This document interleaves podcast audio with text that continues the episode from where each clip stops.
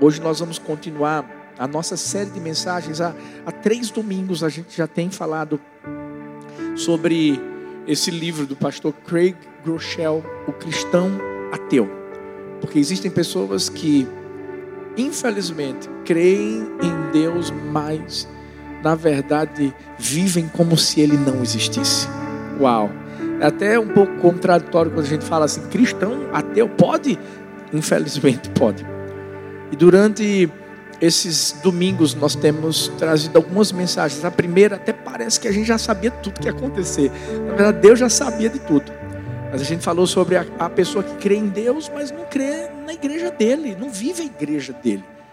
Olha que coisa. Hoje, mais do que nunca, a gente está aprendendo a ser igreja, viu, gente? Mas além disso, é, nós também pregamos no domingo passado. Existem pessoas que creem em Deus, mas não compartilham a sua fé. Meu Deus, agora que está todo mundo compartilhando, né?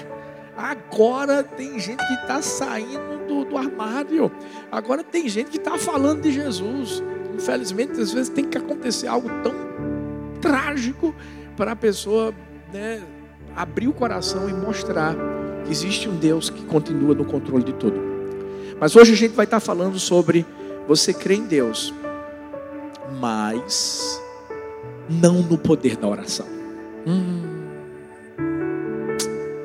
Se tem gente que está orando agora, olha, eu vou te falar, tem gente que nem falar com Deus direito fala, mas agora está buscando como nunca. E essa é uma das armas que a gente tem usado, a oração, né? Se eu pudesse, eu botava essa, esses coronavírus num avião para ir para fora do globo terrestre, passagem só de ida, para não voltar mais nunca, né? Mas, mas a verdade é que a oração é muito mais poderosa do que essa atitude que eu tomaria. Sabe por quê? Porque a oração é algo que está ligado a Deus, não é aos homens em si, é a Deus. Eu ouvi a história de um missionário norte-americano. Por muito, muito tempo ele, ele foi missionário na África e ele voltou para sua nação para passar um tempo. E ele estava em um culto. E nesse culto ele trouxe um testemunho a respeito da oração. Ele disse assim: no lugar onde eu estava, na África, era um hospital que ele ajudava.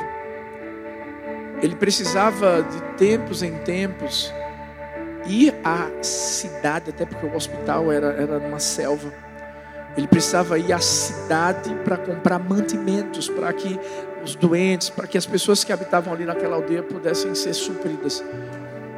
E era uma viagem de dois dias, e, e em um dia ele tinha que parar e dormir na selva. E ele relatando essa história nesse culto, ele disse que foi à cidade e quando chegou lá, viu duas pessoas brigando, o cara quase matando o outro, e ele foi lá defender. E teve um rapaz que ficou ferido. Ele cuidou desse rapaz e depois o enviou para sua casa. Ele voltou para a selva, para o hospital, teve que parar um dia, dormir lá à noite, até que chegou no lugar onde ele estava morando. Mas o interessante é que, depois de um tempo, teve que voltar de novo à cidade para poder comprar mais coisas. E ele disse que nesse dia ele encontrou aquele mesmo jovem que ele havia ajudado. E o jovem disse assim para ele: Eu tenho algo para te confessar. Naquele dia, eu e um grupo de amigos meus, nós decidimos roubar você. Porque a gente sabia que você tinha dinheiro. A gente sabia que você estava querendo comprar coisas, porque você faz esse mesmo percurso várias vezes. Mas no dia em que você estava acampando lá na selva, nós vimos com você 26 homens. Era um exército que estava te protegendo, que estava te guardando. E naquele dia, e naquela hora, o, o missionário disse: O quê? Não, eu sempre viajo sozinho. Não, eu sempre viajo sozinho. Ele estava contando esse testemunho lá na igreja, nos Estados Unidos. De repente, uma pessoa se levantou e disse assim: Fulano de Tal, qual foi o dia? E ele disse: Foi tal dia. Disse, Nesse dia, era manhã aqui nos Estados Unidos. Eu me acordei para jogar golfe. E veio um incômodo tão grande dentro do meu coração. E Deus disse assim: ore, ore pelo missionário fulano e tal. Mas foi tão grande no meu coração, foi uma, uma angústia tão grande que eu decidi chamar algumas pessoas para orarem comigo. E nessa hora, esse rapaz disse assim: Eu queria que os homens que vieram aqui para a igreja para orar comigo se levantem. E na, naquela hora, aqueles homens se levantaram. E tinham 26 homens. 26. Justamente a quantidade de homens que aquele menino tinha visto. Deixa eu te dizer uma coisa. Há um poder tão grande na oração. Esse, esse é justamente o momento em que a gente tem que crer mais do que nunca naquilo que a palavra do Senhor fala em Tiago 5,16. A oração do justo muito pode em seus efeitos. Eu, eu, sei que, eu sei que Deus poderia ter até livrado aquele missionário sem que ninguém orasse. Sabe por quê? Porque Ele é Deus. Mas Deus decide nos usar como instrumentos de bênção nas mãos dele. Como é que alguém pode crer em Deus, mas não crer no poder da oração? Como é que alguém pode crer em um Deus com quem não se comunica? Porque é isso que acontece quando você conhece alguém o que é que você vai fazer? Você vai começar a conversar com ela. Você vai começar a conhecer mais da vida dela, vai perguntar coisas e uma amizade vai ser gerada. Você vai ter intimidade com essa pessoa. Ou será que tem como ser amigo de alguém com quem você não conversa? Se não tem como ser amigo de alguém com quem você não, não conversa, como é que você vai ser amigo de Deus? Isso que eu quero te encorajar nesse momento que a gente tem vivido. Fala com Ele. Conversa. Sabe por quê? Porque o coração é um dos maiores meios de comunicação com o próprio Deus. É interessante porque até mesmo estudiosos, cientistas, doutores, já reconhecem que tem algo poderoso nessa coisa chamada oração. Um dos assuntos mais comentados no meio da medicina, no meio da ciência, tem sido justamente isso. São resultados positivos que têm sido observados nas experiências que algumas pessoas têm tido. Situações praticamente impossíveis. E de repente, a oração, a fé daquela pessoa em Deus, simplesmente muda toda e qualquer situação. Você sabe o que, é que esses pesquisadores descobriram? Que a oração é um instrumento real, efetivo, para ajudar a curar pessoas. E que esses efeitos positivos da oração na saúde podem ser identificados e medidos. Eu sei que você já deve ter tido alguma experiência dessa, quando você simplesmente orou, falou com Deus. Gente, se a oração é comprovada cientificamente como instrumento de cura, fala sério. Quanto mais eu e você temos que comprovar essa verdade. Eu quero que você entenda o que Oswald Chambers certa vez disse que serve para mim e para você. A primeira tarefa de cada cristão é orar. Simples, né? Pura e simplesmente.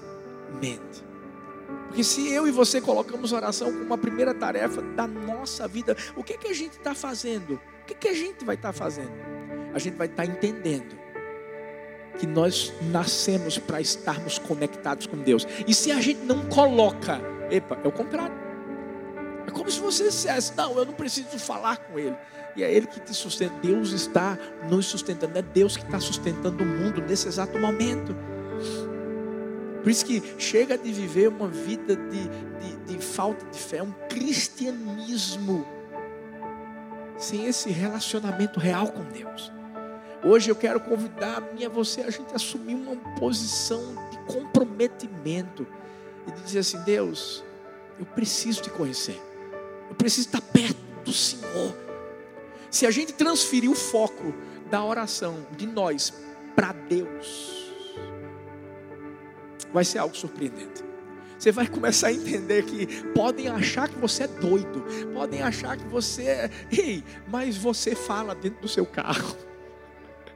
Você, você fala sozinho quando você está andando. Ei, Ele existe, Ele é real. Deus age em nossa vida, movido por nossas orações. E eu quero trazer algumas questões básicas, mas são básicas mesmo. Não é nada novo, mas às vezes a gente sabe tanto, mas sabe tanto, não faz nada. São questões básicas a respeito da oração. Primeiro, primeira questão, nunca deixe de orar. Como é que é, pastor? Isso. A Bíblia diz assim: orar sem cessar, nunca deixe de orar. Tiago 4,2, a parte B diz assim: não tem porque não pedem. Uau! A gente não recebe, sabe por quê? Porque não ora. Porque não tem constância, permanência na oração.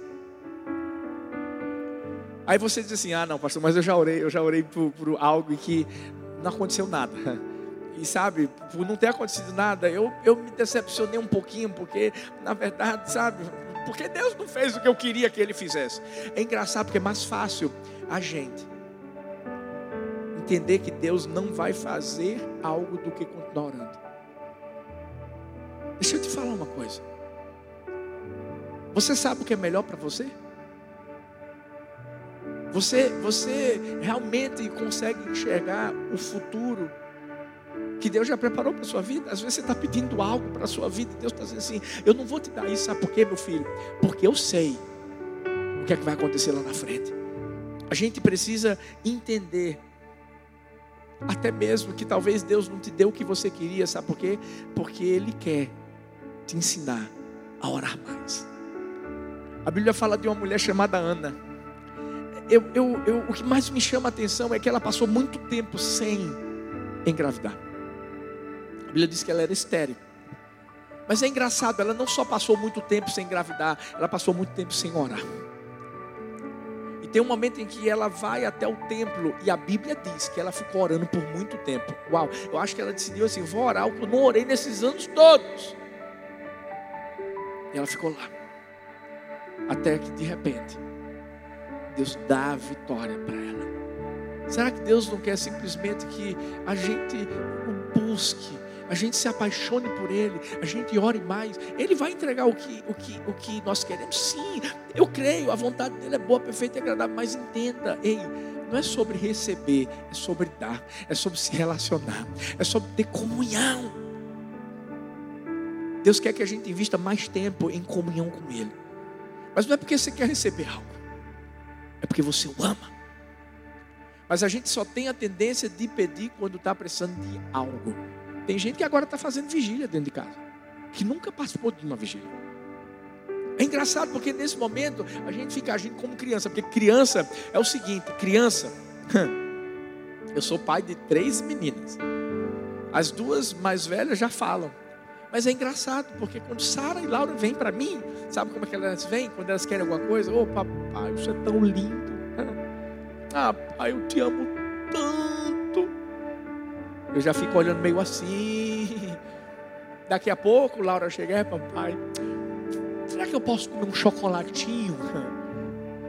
É assim sempre. Você sabe por quê? Porque é criança. E às vezes a criança está muito mais interessada em receber algo do que simplesmente no relacionamento. É a verdade. Entenda uma coisa. Eu quero que você compreenda que às vezes a gente faz isso com Deus. A gente chega para Deus, Deus, o Senhor é maravilhoso, Deus, o Senhor é tão bom, Deus, olha, cadê meu emprego? Deus, olha, eu te amo tanto, te amo tanto, cadê meu esposo? Quando na verdade, a oração tem que ser um estilo de vida e não uma moeda de troca. Não é uma moeda que você vai trocar com Deus. Você não vai chegar para Ele para dizer assim, é porque eu quero isso, Pai. Eu te amo, tá? Mas é porque eu quero. Não. Entenda algo. Nós precisamos viver para orar e não orar para viver. É a nossa vida.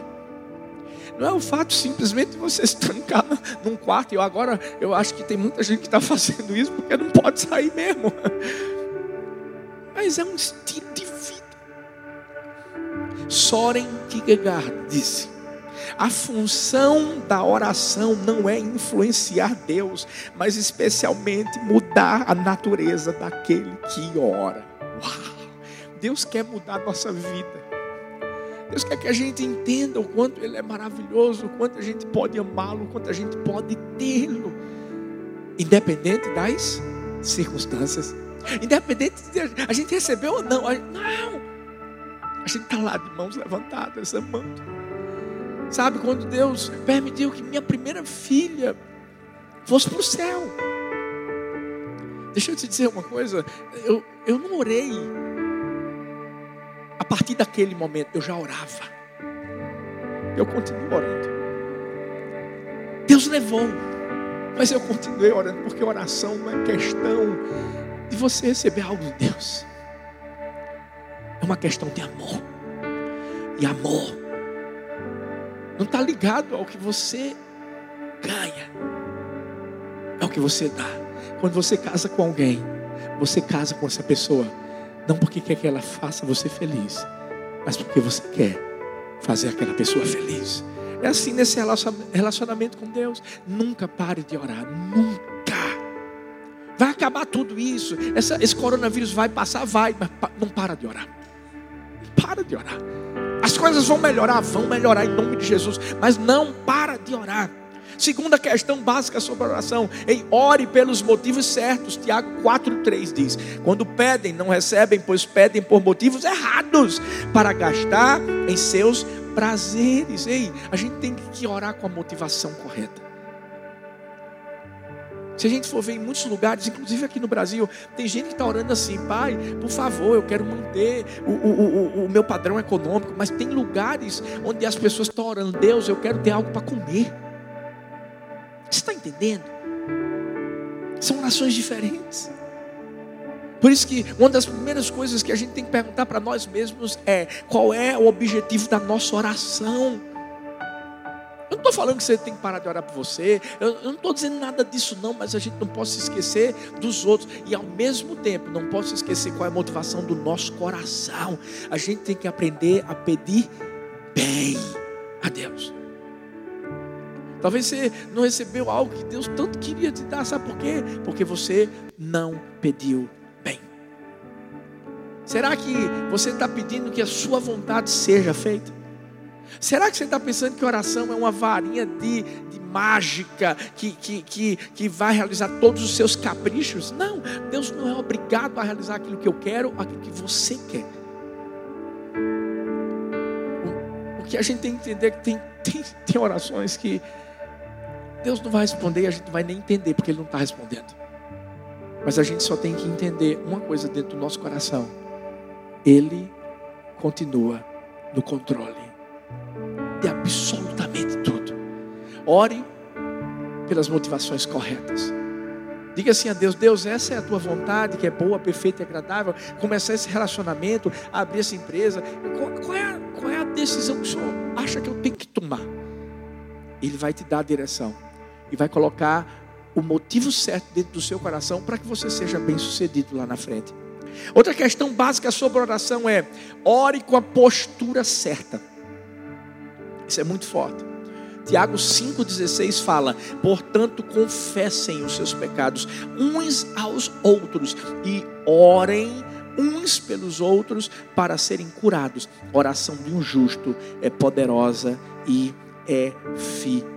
Salmo 34, 15 diz: Os olhos do Senhor voltam-se para os justos e os seus ouvidos estão atentos ao seu grito de socorro.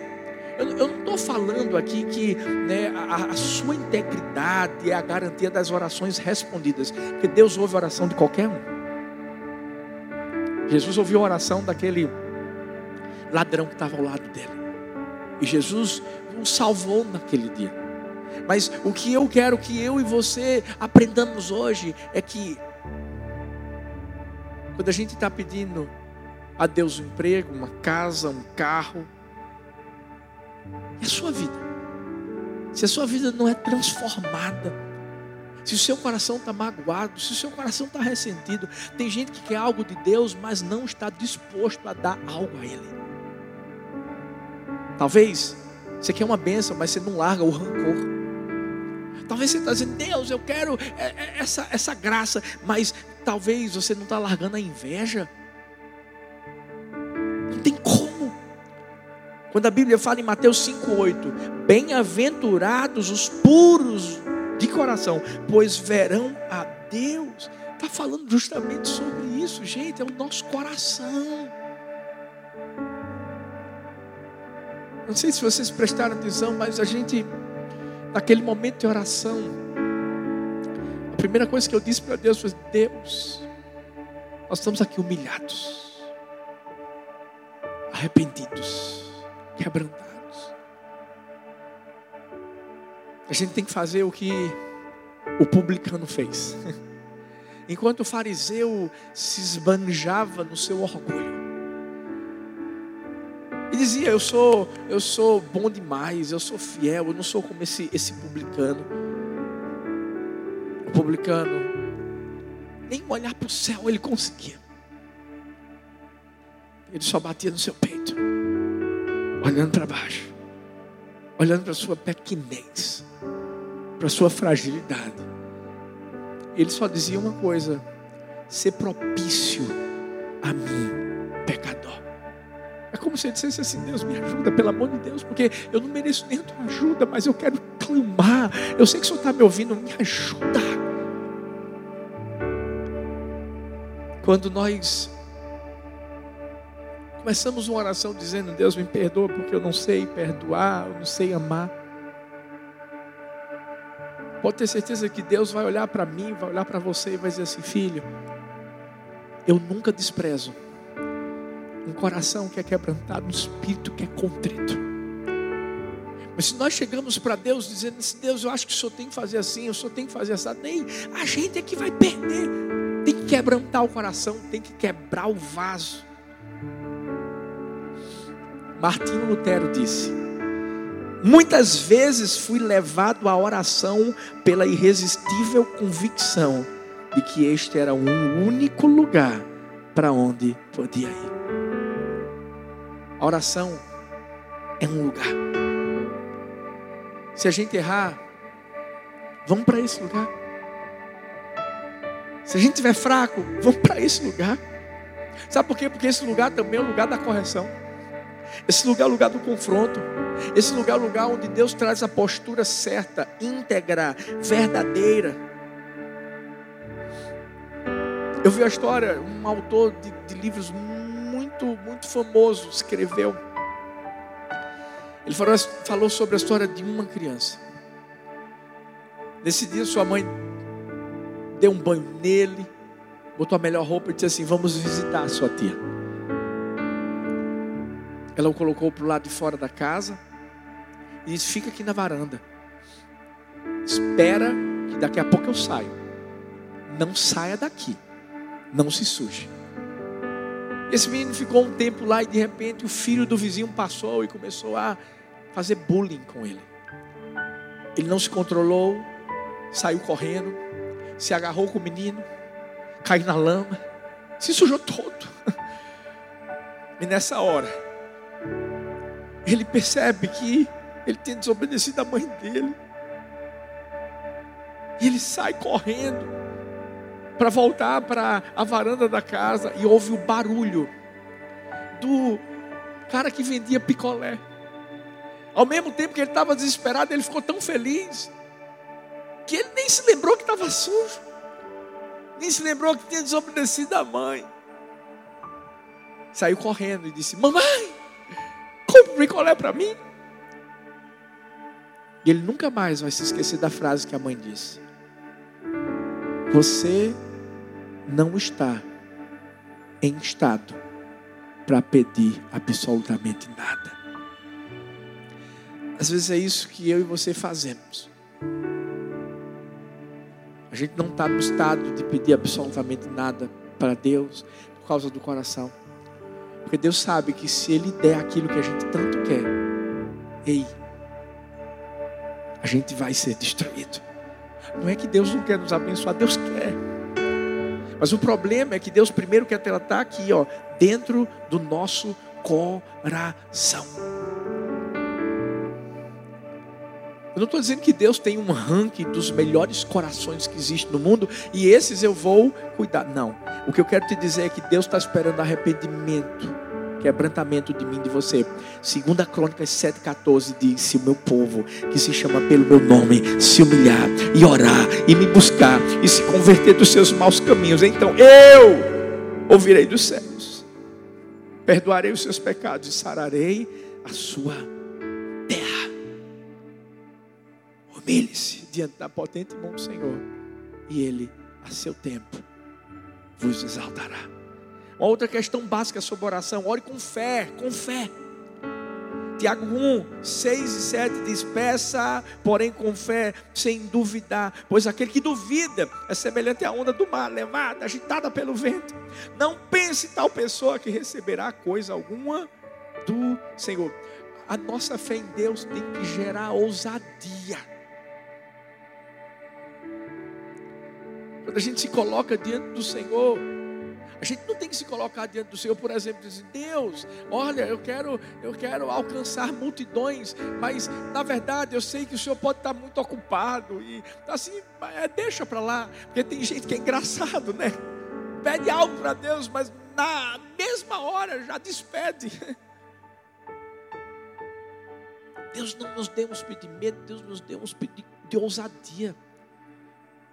Ei, nós precisamos entender que oração e incredulidade não andam juntas. Quando a gente crê, quando a gente fala aquilo que está dentro do nosso coração para Deus, uau, eu vou te dizer uma coisa. Eu amo o que o Max Lucado disse. O poder da oração não está naquele que a faz, está no poder de quem a escuta. Fé. Pede as coisas mais loucas do mundo, meu irmão. Porque se está aqui dentro do seu coração e a boca fala do coração está cheio, é porque eu creio que Deus colocou isso no seu coração. Pode pedir, se a Bíblia diz, pede-me e te darei as nações por herança. Pode pedir, porque esse é o limite que Ele coloca para mim para você. Mas pede com fé. Deus está te ouvindo. Tenha certeza que Deus está movendo as coisas através da oração. Eu creio. A oração do povo de Deus espalhado no mundo vai fazer com que esse coronavírus puf, acabe. Vai ser uma história.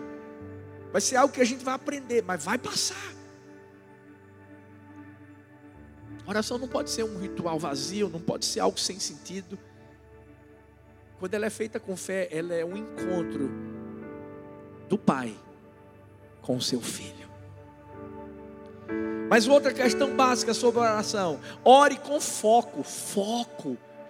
Tiago 1,8 diz: Pois tem mente dividida e é instável em tudo o que faz. Eu amo quando Hebreus 12, 2 diz: Tendo os olhos fitos em Jesus, Autor e Consumador da, da nossa fé. O Salmo 121 que Deus colocou no meu coração, que eu falei no início do culto, eleva os meus olhos para os montes. De onde me virá o socorro? O meu socorro vem do Senhor que fez os céus e a terra.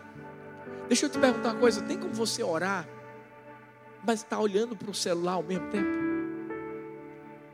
Eu sei que tem muita gente que fala esse termozinho, multitarefa. E dizem que as mulheres são expert em fazer milhares de coisas ao mesmo tempo. Mas pelo menos eu, eu, eu descobri que isso é para você fazer com foco, é um mito. É um mito. Um neurocientista francês, ele falou que para você realizar várias tarefas ao mesmo tempo, ou seja, simultaneamente, mas que exigem, exigem atenção e concentração, o cérebro deveria ser capaz de utilizar a mesma rede neuronal nas ações. Ou seja, isso é fisiologicamente possível. Você pode usar através de uma outra rede de neurônios, mas não a mesma. Por quê? Porque você não vai conseguir se concentrar. Ou seja, todas as tarefas que exigem a criação de um universo mental, abstração, criatividade, necessitam de concentração total. Se a própria ciência revela isso, gente. É por isso que quando a gente vai orar, a gente tem que focar na oração. Ou foca na oração, ou foca no Instagram. Ou você foca na oração, ou você foca no WhatsApp. Uma coisa que eu faço: celular distante. Eu estou falando com meu pai. Você já conversou com alguém que não estava prestando atenção naquilo que você estava falando? Que não estava focado naquilo que você estava falando? O que, é que a gente diz que isso é? Mal educação. Agora imagina aquele que te criou, aquele que te formou. Foca. Oswald Chambers disse: a concentração de um cristão é mais importante do que sua consagração. Meu Deus. Se concentre em orar. Quando a gente olha vários personagens bíblicos como Daniel, Gideão, Moisés, próprio Jesus, todos se concentravam na oração, todos paravam para quê? Para terem o seu momento de concentração e foco em Deus, em oração. Talvez você diga assim, pastor, eu não consigo focar não, pastor, porque eu, eu, eu sou muito assim, eu, eu passo um minuto já estou agoniado. Então, vai devagarinho. Eu vou te dizer que você vai ser feito pastor Xande, ficar seis horas, sete horas dentro do quarto. Ele está aqui. Deixa eu te falar. Começa devagar. Dez minutos ali, só você e Deus. Agora, sem televisão ligada, sem celular, sem nada. Daqui a pouco você vai orar assim, dez. Daqui a pouco, deixa eu te dizer uma coisa. Daqui a pouco você não vai parar de orar. Deixa eu te dizer uma coisa. Você sabe quando é que eu paro de orar? Nunca. Eu vivo em oração. A minha vida é em oração. Tudo que eu faço é em oração. Sabe por quê? Porque coração não são coisas simplesmente saem da nossa palavra, são coisas que estão dentro daquele coração. E o Espírito Santo é aquele que perscruta, que conhece o que está lá dentro.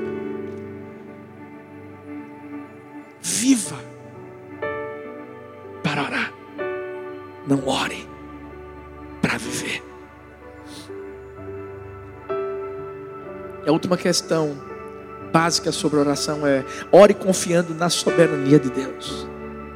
1 João 5, versículos 14 e 15 diz: Esta é a confiança que temos ao nos aproximarmos de Deus. Se pedirmos alguma coisa de acordo com a vontade dEle, ó, de acordo com a vontade dEle, de Deus, Ele nos ouvirá.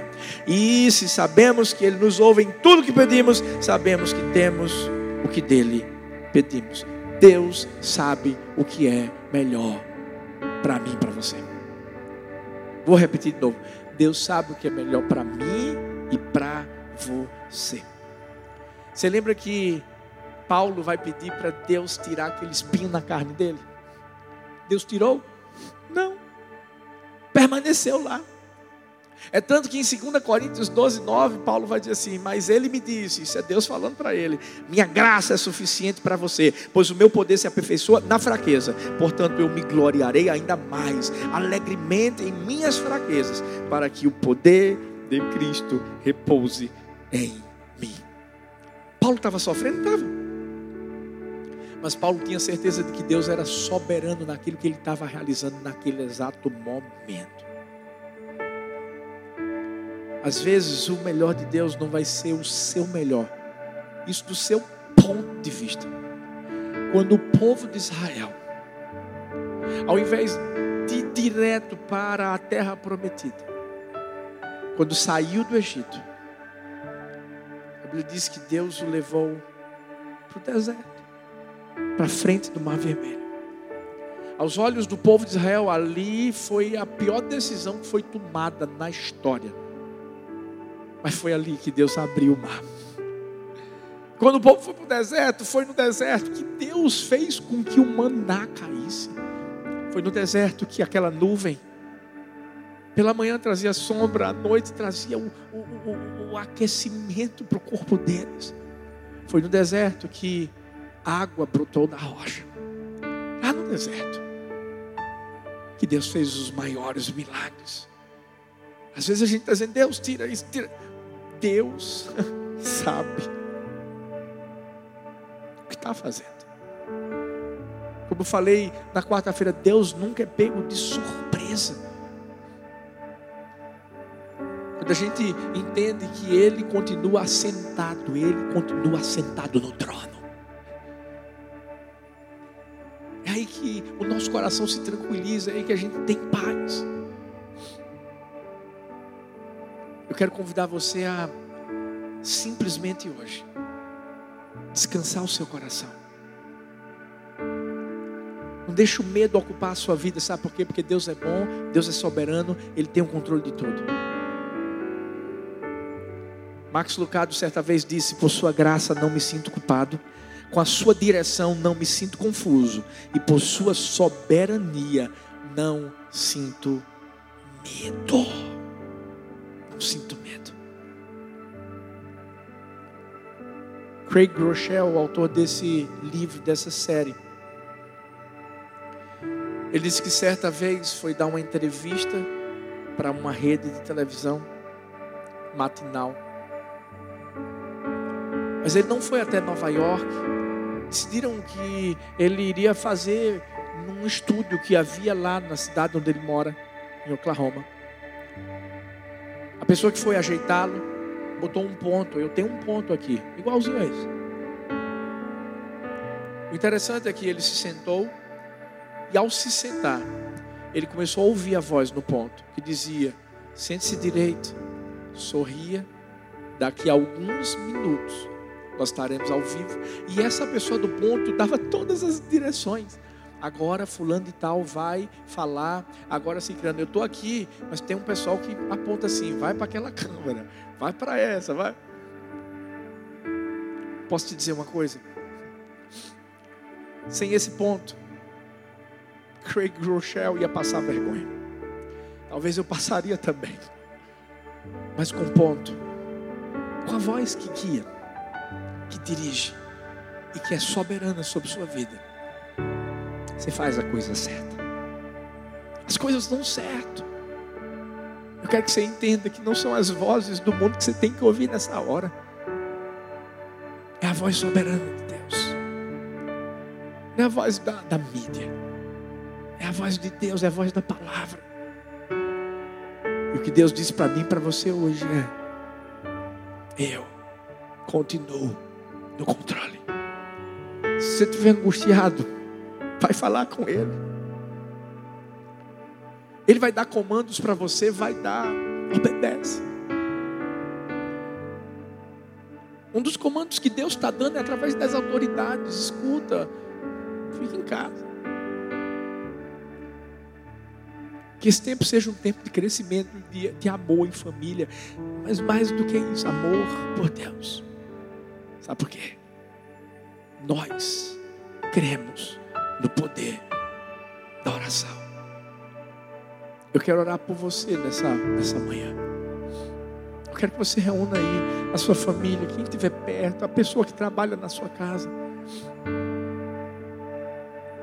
Pai, eu quero abençoar essas multidões que estão online. Obrigado pela tecnologia que o Senhor nos deu para que a gente possa alcançar a vida das pessoas, Pai. Existem pessoas angustiadas, existem pessoas que estão temerosas, mas nesse exato momento eu declaro paz que excede todo entendimento sobre a vida delas.